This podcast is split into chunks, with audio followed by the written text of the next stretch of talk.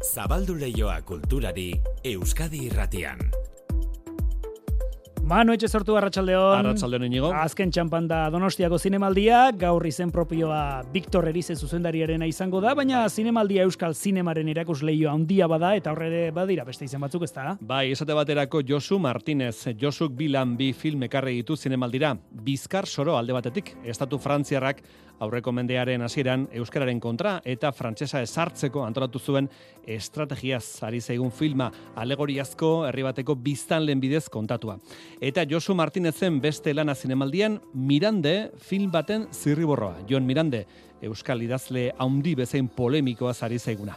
Geroxago espero dugu hemen Josu Martinez. Eta jakina zinemaldia amaitu bezperan kinielak egiteko eguna izaten du arkaitz basterrak. Asun Garikano gaur idatzi beharreko beste izena, idazle eta itzultzaile tolosarra Euskaltzain oso izendatu dutelako. Albistea jakin berritan, berarekin hitz egin du patxi irigoien lankideak eta gero entzungo ditugu bere hitzak.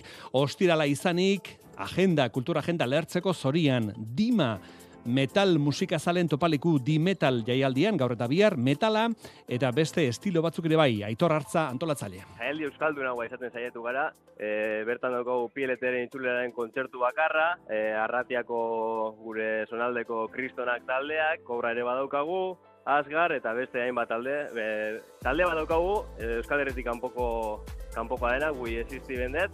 Metala, diman eta indi musika irun zuzenean jaialdian, fikoban gaur eta bihar. Zarautzen, adarretatik gaurtik igandera. Eta gorputzak musika klasikoa eskatzen badizu, gazteizen, Euskadiko orkestariko da principal antzokian, Gustav Mahlerren irugarren sinfonia handia eskeniko dute.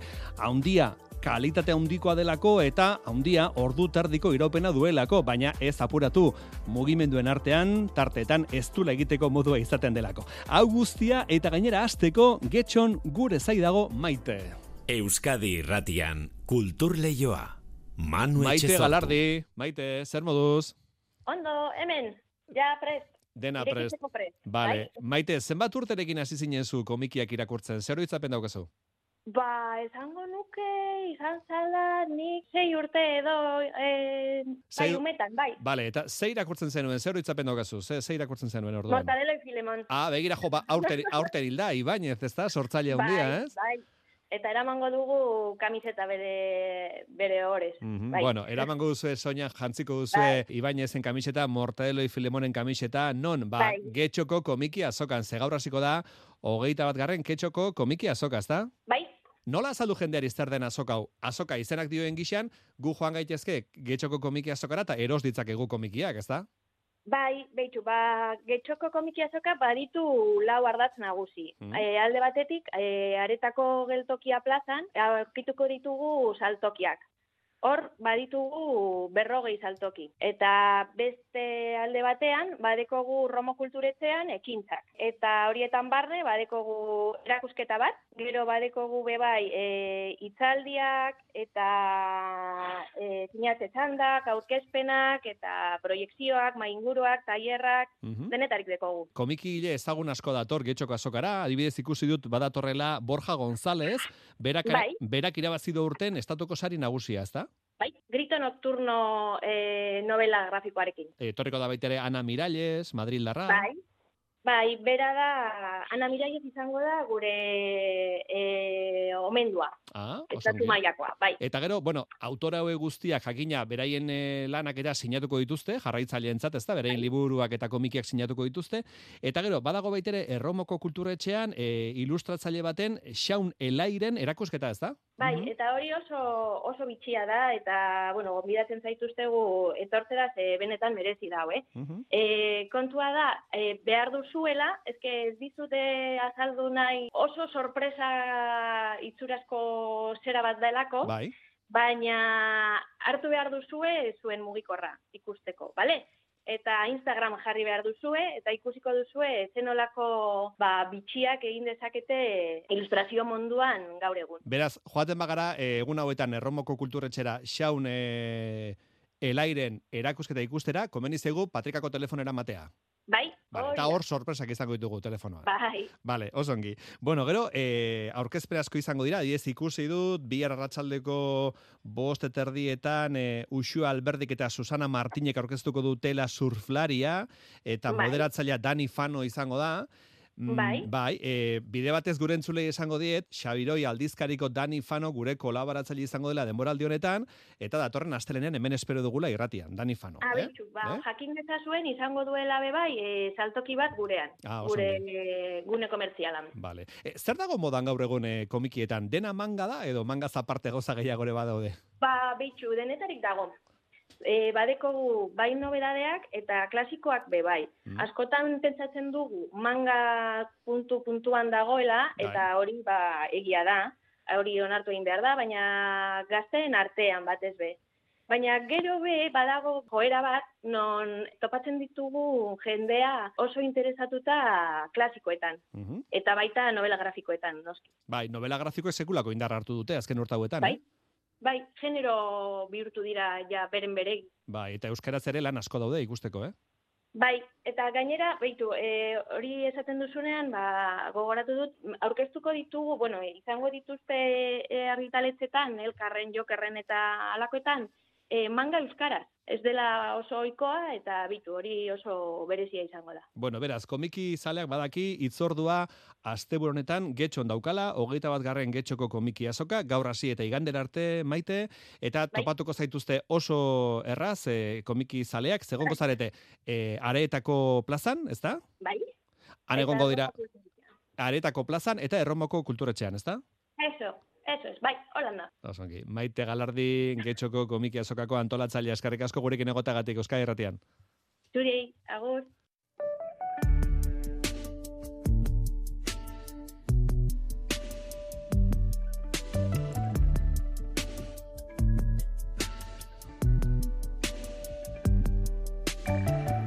Gaur Euskaltzaindiak Nafarroako parlamentuan egin du iraileko batzarra, bertan izendatu dute Euskaltzain oso Asun Garikano, patxi garen utxartea betetzeko. Asun Garikano pozik azaldu da, badaki ardura eta erronka handia duela aurretik, baina isil-isilik eta bakarka egindako lanaren saritzat du izendapena. Asun Garikano. Halako erantzukizun bat edo halako larritasun bat sortzen duen erantzukizuna ba, ikusten duelako nere burua ba, hainbeste izen haundi eh, izan dituen erakunde batean. Baina horrekin batera ba, poza ere bai, ba, itzultzaile bezala eta liburuen editore bezala eta ba, tokatu zaite askotan ba, bakarrik lan egin beharra. Poza ematen dit baita ere ba, arabako ordezkari izendatua izatea.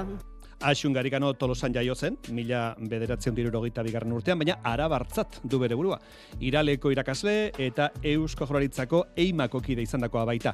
Ameriketako Euskaldunei buruzko bi libururen egile ere bada, Far Westeko Euskal Herria eta Kaliforniakoak itzultzaile gisa ere, ingelesetik Euskarara itzuli ditu hainbat liburu, eta Bernardo Atxagaren obra guztiak gaztelaniara itzulita ditu, egin dituen laren artean, hoiek aipagarri. Orain Euskaltzein oso izendatu eta gero, sortzi hilabete ditu sarera itzaldia idazteko. Baditut hainbat idea buruan, baina bueno, zehaztu gabe dauzkat oraindik kontuak ez nun egingo dudan, araban egingo dudala badakit, eta bueno, pentsatu egin behar dut. Asun garikano kontuan hartuta, laurogeita emeretzi lagun dira Euskaltzen diaren sorreratik Euskaltzein oso izendatutakoak.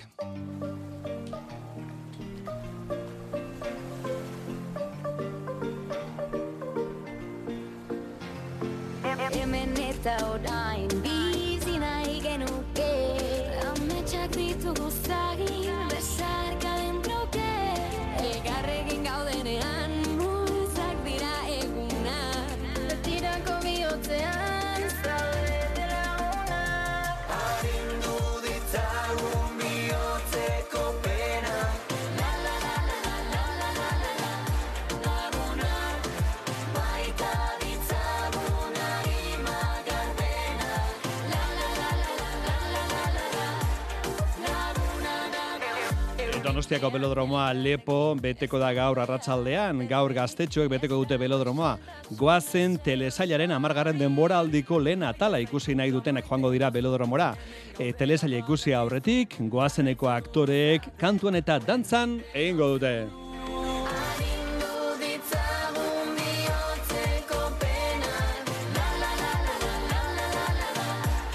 Donostiako zinemaldiak telesailak aurkezteko baliatzen du belodromoa eta publikoak ongi erantzun du aurten ere. E, zinemaldia bukatu bezperan gaude, bihar azken eguna, bukaera gala eta sari banaketa. Kursalen gure zai, Mailu Driozola, Mailu Kaixo, Arratxaldeon. eta Arkaitz Basterra Arkaitz. Hau, parratxaldeon. Bueno, egin barko ditugu kinelak Arkaitz. Bai, gaur tokatzen da, ez da. Vale. ja, film guztiak ikusita, ba, gaur kiniela eguna. Osongi, Mailu Victor Beno. Erizeren eguna da gaur, Donostia saria jasoko du gaur gauean Erizek, eta goizean kazetarien galdere erantzun die, eta oso unkigarria izan da bere prentsaurrekoa, ez da? Hala da, e, bakarrik atera da hasieran, bere lanari bilbideari buruz hitz egiteko eta aretora gerturatu den jendeak harrera beroa egin dio jende asko zegoen gainera, txalo zaparra da handi batekin hartu dute zuzendari edo zinemagile euskalduna, eskertuta hasi du bere agerraldia. Kaixo, eh, eskerrik asko Donostia zinemaldia. Eta behin baino gehiagotan unkitu da, lehenengo aldia gorka oteiza gogora ekarri duenean, azken honek artea, arimaren onuraren tzat ezinbestekotzat aldarrikatzen zuen, eta hau ekarrena izan du gaurko agerraldi honetara, hau aipatzean, hautsi da erize. Fue la reivindicación fundamental de uno de los más grandes artistas vasco- vascos.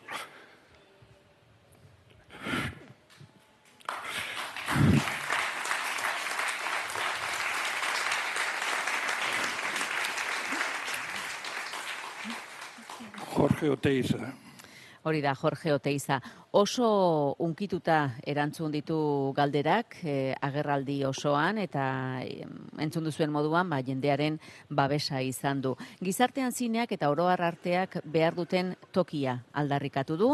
Garai batean zinemak eta zinea aretoek zuten garrantzia ere ba, ekarri du, eh, nabarmendu nahi izan du bere pelikulan gainera presente dagoena. Esperientzia publikoa eta partekatua zen garai batean zinera joatean ala kontatu du berak, erabat aldatuta gauzak orain etxeko pribatutasunera pasa da eta berak ba esperientzi publiko horren aldarria egin du.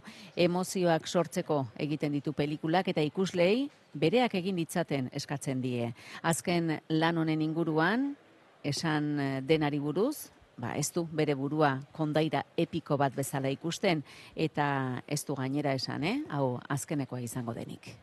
Me van a perdonar lo que voy quizá a decir, puede que no quiero ofender a nadie. Yo verdaderamente desconfío de la leyenda épica. Pues en ese relato épico, pues se cuentan las cosas de una manera en la que yo no me reconozco en absoluto, ¿no? Gogoratu du duela berrogeita hamar urte el espiritu de la colmena pelikularen gatik urrezko maskorra jaso zuenean, antzoki erdia txaloka eta beste erdia zorua ostikoz jotzen hasi zela. Gaurkoa dudari gabe, ba bestera batekoa izango da eta bueno, txaloak izango dira e, nagusi. Adirazi du zinea dela bere bizitza eta bueno, Josean Fernandezekin ere hitz egin dugu, eh, zinemaldiko hautaketa batzordeko kidea da bera eta berak ere hori nabarmendu du. hemen hasi izan beste zinemazale batzuekin ba hitz egiten, pentsatzen, zinemari buruz hitz egiten, eta abar Antzone Zeizarekin, Santiago San Miguel, Jose Luis Egea, eta abar, gero juntziran Madrilera, eta sekulako ibilbidea izan du, ez? Bere filmografia esan, esan dezakegu motza izan dala, eh? baina mamitsua eta benetan nazioartiko, nazioarteko mailan prestigio handikoa. Cerrar los ojos bere azkeneko filma proiektatuko da gaur, badakizue, Donostia saria jausoko du eta ekitaldi hori amaitutakoan pelikula proiektatuko da, baina tira gaur goizean jendeak izan du pelikula hau ikusteko aukera. Eta bai. Mikel Jarza lankideak amaieran izan du e, ikusleekin hitz egiteko aukera. Oso ona, kontatzeko modua eitz e, berezia. bizitzan sentidua daukan edo ez, galderak egiten zehala. Deigarria da, ez da komerziala, zinemari omenaldia da. abentura bat, ez? Bidaia bat, memoriari buruz. Gustatzen bai zaizu zinea, etor zaitez.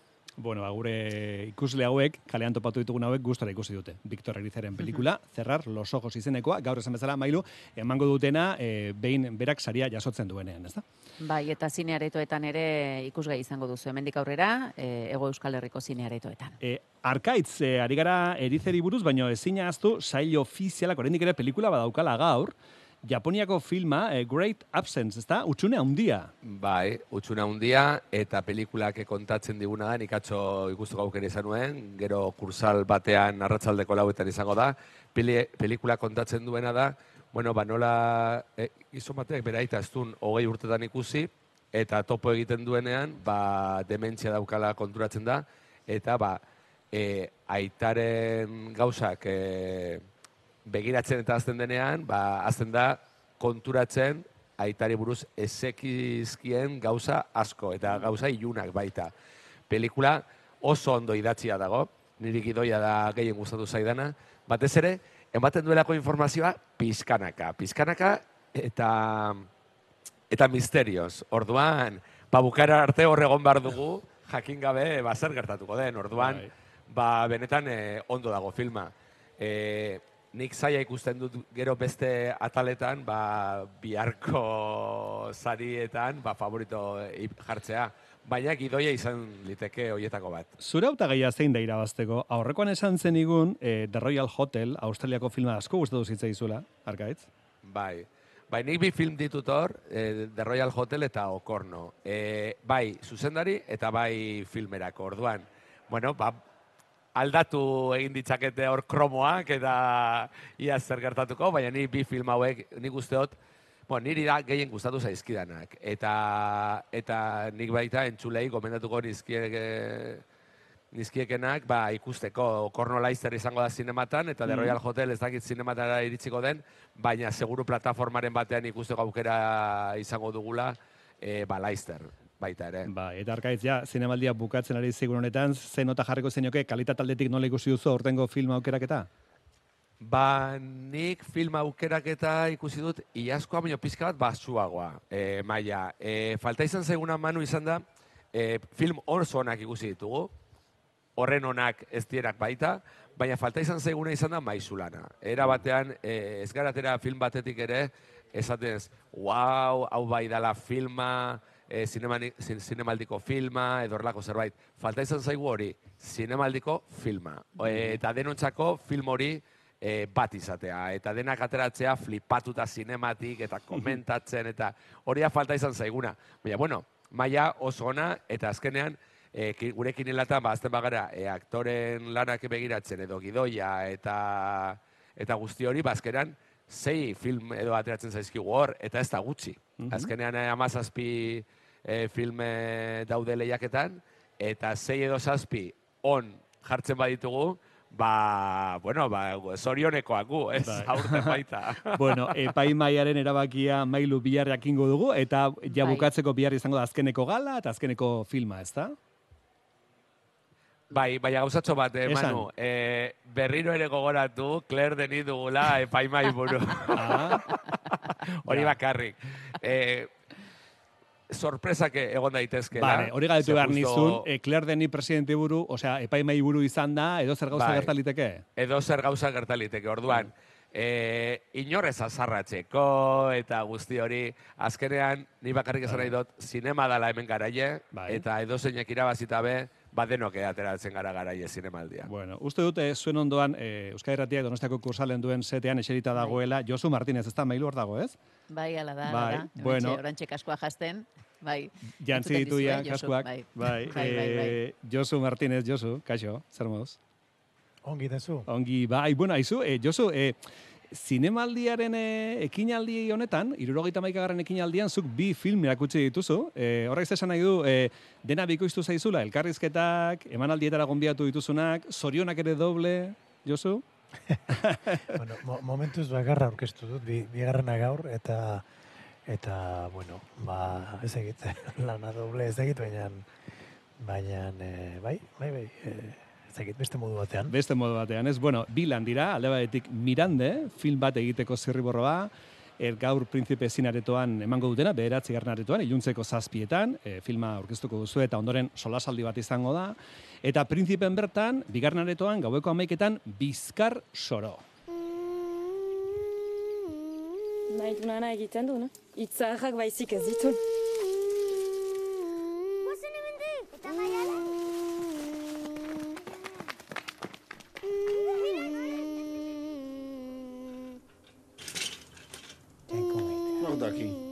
Ebetik eta laster ze geldituko den.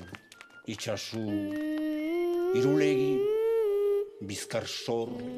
Bizkar soro, herri baten historia kontatzen du, baina herria ez dago inongo mapatan, e, bizkar soro alegoriazko herri bada jozu, baina herri oso bat mugiarazi duzu filmean parte hartzeko, ez da? Nola moldatu zara, berreun lagun, pelikula batean biltzeko? Ba, nola moldatu, o, ezagit beste modu batean egiten alko nuken. E, nik uste dut, eh, justuki film horren indarra hortxe dagoela. Hortxe dagoela, ez? Horrela, horrela egin dugula. Aha. E, esango dugu, baigorriko jendeak parte hartu duela filma, baina ez da baigorriri buruz mintzo, edo zein herritan gertaziteken historia hau, ez da? Bai, hori da, bueno, e, herri bat asmatzeak, leku bat asmatzeak, uniberso bat asmatzeak, aukera ematen dizu, ba, askatasun gehiagorekin ibiltzeko, eta mengo eta hango historiak e, bertan e, nolabait isurtzeko, ez? Bestela, ba, baigorri izan baliz, ba, baigorriko historiak eta Mm. lotu egia izango zen, eta bueno, nik nahi nuen kontatu edo zein Euskal Herritako historia, bizkat denak e, ba, horretan islatzen alko ginena. Eta nahi zonen kontatu Frantziako estatuak estrategia bat zeukala euskara zanpatzeko eta frantsesa inposatzeko, ez da? Bai, horrela esan da, iduridu, zegit, e, izugarri gaiztuak balira bezala, ez? Ta, Mm.